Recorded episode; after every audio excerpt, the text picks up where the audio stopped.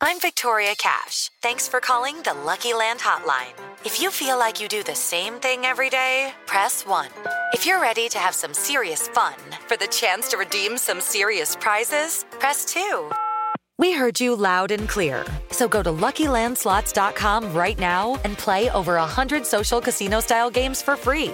Get lucky today at LuckyLandSlots.com. Available to players in the U.S., excluding Washington and Michigan. No purchase necessary. VGW Group. Void prohibited by law. 18 plus. Terms and conditions apply.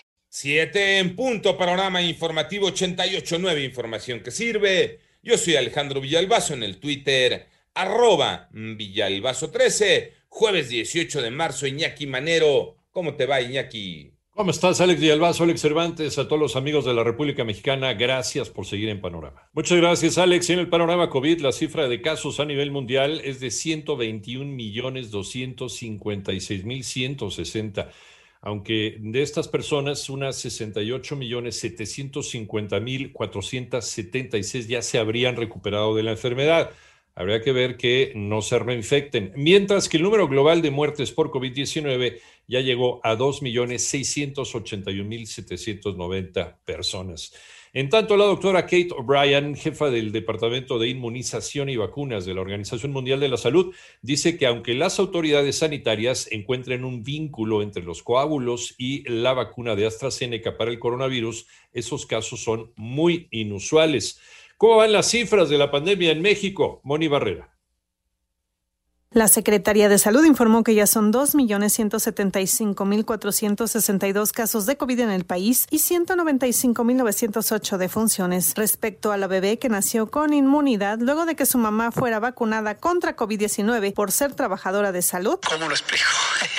es una noticia de poca relevancia científica. Es decir, qué bueno que hay una nena que nace y nace con anticuerpos, qué bueno que hay una mamá que en su momento fue vacunada y tiene protección y que además no tuvo ninguna reacción adversa a la vacuna en el momento en que se la pusieron. Es algo esperado. Anticuerpos de una mujer gestante pasen a niño. Así lo dijo Hugo López Gatel, subsecretario de Prevención y Promoción de la Salud. Dotaciones de anticuerpos, ya sea por infección natural o por vacuna, es que duran aproximadamente cuatro a seis meses. En 889 Noticias, Mónica Barrera. Poca relevancia, dice el subsecretario de Salud, ha sido publicada en las mejores revistas científicas del mundo. El Servicio de Administración Tributaria, a través de la Administración General de Aduanas y en coordinación con el Ejército Mexicano, decomisaron ayer 1.155 frascos de vacunas Sputnik V, la vacuna rusa, equivalente a 5.775 dosis en el Aeropuerto Internacional de Campeche, que pretendían ser trasladadas en una aeronave privada a San Pedro Sula, en Honduras. ¿De dónde salieron? Se está investigando. El Servicio de Administración Tributaria informa que la aeronave quedó en garantía del interés fiscal y la tripulación y pasajeros de nacionalidad hondureña fueron puestos a disposición de la Fiscalía General de la República. En el panorama eh, nacional, la Secretaría de Educación Pública dio marcha atrás en la creación de un protocolo sobre cómo deberían actuar las escuelas de nivel básico en Ciudad de México en caso de que se registre una balacera.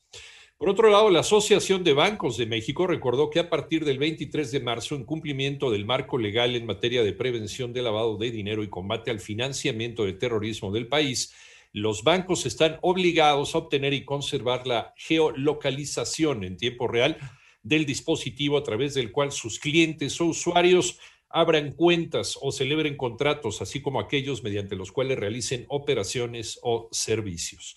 En tanto, el Congreso local de Quintana Roo emitió un exhorto a los titulares de la Secretaría de Medio Ambiente y Recursos Naturales y de la Procuraduría Federal de Protección al Ambiente a realizar las acciones inmediatas para salvaguardar la integridad de los ejemplares de vida silvestre del Centro de Conservación Crococún, ubicado en el municipio de Puerto Morelos. Lleva ya varios días sitiado por personas armadas.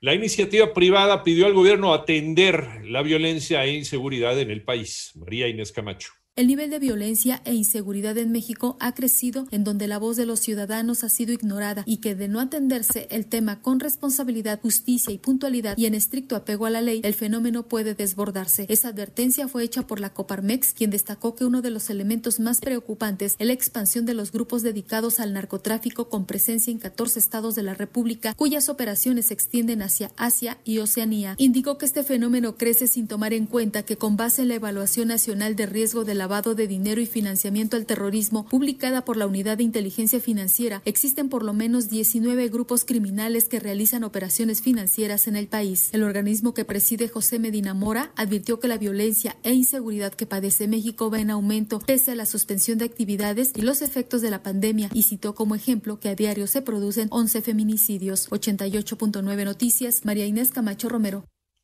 El panorama internacional, el presidente de los Estados Unidos, Joe Biden, respondió a un cuestionamiento de un reportero que le preguntó si era el presidente de Rusia, Vladimir Putin, era un killer, era un asesino, a lo que respondió el presidente de Estados Unidos, sí, sí lo es. Él nunca mencionó la palabra asesino, pero sí se lo preguntó este periodista norteamericano en una entrevista. Eh, y amenazó, eso sí, con hacerle pagar por la injerencia rusa en las elecciones de 2020 en los Estados Unidos.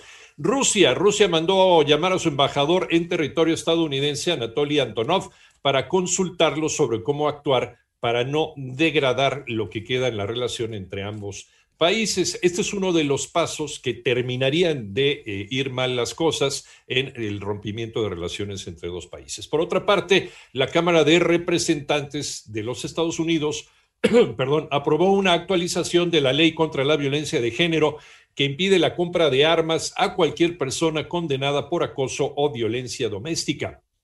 Y la Organización Meteorológica Mundial decidió que ningún ciclón volverá a llamarse Dorian, Laura, Eta ni Iota, debido al daño y la devastación que provocaron en el Atlántico durante 2019 y 2020, además de que dejarán de usar el alfabeto griego, ya que aseguran es una fuente de distracción a la hora de avisar acerca de peligros y tormentas que además pueden generar confusión. Hay mucha gente que no lo conoce y no lo sabe pronunciar con claridad.